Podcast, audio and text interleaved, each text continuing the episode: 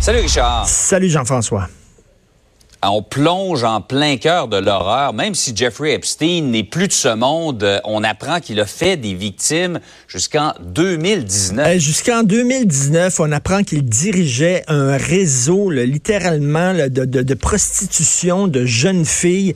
Des jeunes filles qui pouvaient avoir seulement 12 ans. Écoute, 12 ans, lui, il faisait ça à partir des îles Vierges. Écoute, ça s'invente pas, là prostituée de 12 ans aux îles Vierges. Ça a l'air un mauvais jeu de mots. Mais là, lui, il les exploitait. Et des fois, il y a des filles qui tentaient de se sauver à la nage. Et là, on raconte qu'il y avait des filles de 15 ans qui tentaient de se sauver là parce qu'ils allaient là et ils pensaient que c'était euh, un shooting photo euh, pour devenir mannequin, etc. Ils se rendaient compte que non, absolument pas. Elles étaient prisonnières. Elles devaient coucher avec des gens riches et célèbres. Il y a des jeunes filles de 15 ans qui ont tenté de se sauver à la nage qui ont été reprises, ramenées sur l'île et séquestrées. Écoute, c'est l'horreur. Richard, tu nous racontes ça, on dirait presque un scénario de film. Mais c'est fou. Et Epstein, qui avait des amis là, fort célèbres, on sait que Bill Clinton est un de ses amis. Je ne dis pas que Bill mm. Clinton a profité de ces services-là, mais en tout cas, c'est un ami très près. Le prince Andrew aussi, euh, qui aurait aussi couché avec euh, des jeunes filles qui étaient sous le, sous le joug de Jeffrey Epstein. C'est tous des gens qui, parce qu'ils sont riches, célèbres et millionnaires, se croyaient au-dessus des lois. Et lorsque tu vois ça, là, Harvey Weinstein, c'était la même chose. Parce qu'il était un gros producteur, parce qu'il était à Hollywood, ce gars-là pensait que les lois ne le touchaient pas. On le voit à Donald Trump aussi, qui était un proche de Jeffrey Epstein.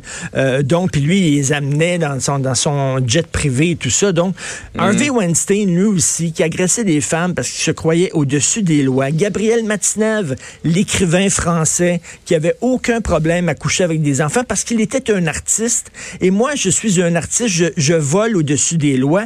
Et la même chose, on le voit là, avec l'histoire épouvantable en France de Bernard Prénat, qui est l'aumônier français, qui aurait violé et agressé quatre à cinq enfants par semaine pendant des années. Lui se disait, je suis un représentant de Dieu, donc j'ai le droit de faire ça. Alors, toute cette gang-là, que ce soit des millionnaires comme Epstein, que ce soit des producteurs comme Weinstein, des écrivains, des, des, des intellectuels comme euh, Matinev, ou alors des représentants de Dieu, ce sont tous des gens qui pensaient qu'ils étaient au-dessus des lois. Faudrait rappeler à tout ce monde-là que même si tu as beaucoup d'argent, même si tu as beaucoup de pouvoir, même si tu es chum avec le premier ministre, même si tu parles avec Jésus directement et même si tu as gagné des prix littéraires, la loi est la même pour tout le monde et elle s'applique mm-hmm. pour tout le monde. Et ces gens-là ont pu en toute impunité. Écoute, Epstein, il y avait une équipe avec lui, là. Il y a une équipe qui ben surveillait ces filles-là. Il n'était pas tout seul là-dedans. Il y a ben, d'autres gens impliqués. Ben, écoute, c'est pas lui qui allait les chercher en bateau quand les filles voulaient se sauver à la nage. T'imagines, les filles étaient prêtes à traverser l'océan, à mourir noyées,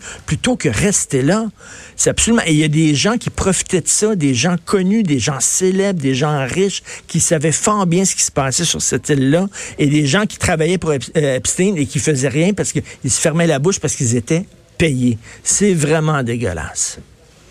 Et j'ai l'impression qu'on n'a pas fini de sortir d'informations de cette à Et il n'y a, pas grand monde qui croit que le gars s'est tué par lui-même, en tout cas assez particulier. Il y a beaucoup de doutes sur euh, la version officielle, effectivement. Euh, par ailleurs, chez nous, crise du logement, euh, j'allais dire à Montréal, où c'est plus aigu, mais dans plusieurs régions du Québec, les taux d'inoccupation sont très, très bas et ça promet pour le 1er juillet. Hein. Ben oui, ça va être difficile. Écoute, à Montréal, c'est vraiment extrêmement critique. On parle d'un taux d'inoccupation de 1,5% C'est le plus bas depuis très, très longtemps. Et là, les écolos hein, qui chialent contre l'étalement urbain en disant les gens qui vont s'établir en banlieue, puis après ça, qui font de la route et qui traversent. Ils n'ont pas le choix. Ils n'ont pas le choix. Les jeunes familles, mm. écoute, à Montréal, Regardons seulement Griffintown, qui est un scandale. Griffintown, qui aurait pu être un quartier, un quartier modèle, un quartier intéressant. On l'a laissé ce quartier-là littéralement aux entrepreneurs en disant faites-en ce que vous voulez. Il n'y avait aucun plan d'urbanisme de la part de la ville de Montréal. Et tu vas à Griffintown et qu'est-ce que tu vois? Une tour à condo face à une tour à condo, mm. avec une tour à condo à côté, puis un autre tour à condo avec des cafés avec 10 pieds pour 10 piastres un latte, avec euh, des restaurants de sushi, mm. pas d'école, pas de parc, pas de jeux pour les enfants. On dirait que Montréal, c'est seulement pour les gens dans la vingtaine, trentaine, professionnels, pas d'enfants. C'est vraiment mm-hmm. incroyable. On a vu cette histoire-là d'un couple dont la, femme est enceinte et ils se cherchent un logement. On voit, là, ils vivent dans une vanne.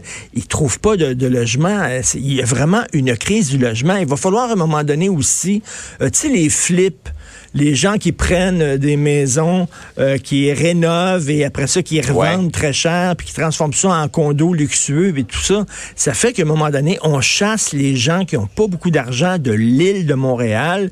Puis là, les écolos disent oui, ils s'en vont en banlieue, mais ils n'ont pas le choix de s'en aller en banlieue. Hmm. Il y a vraiment une crise. Et justement, les gens qu'on voit présentement, je m'excuse pour les gens à Cube Radio, mais les gens à LCN, les gens qu'on voit présentement, c'est un couple, un jeune couple. La dame va accoucher dans quelques semaines.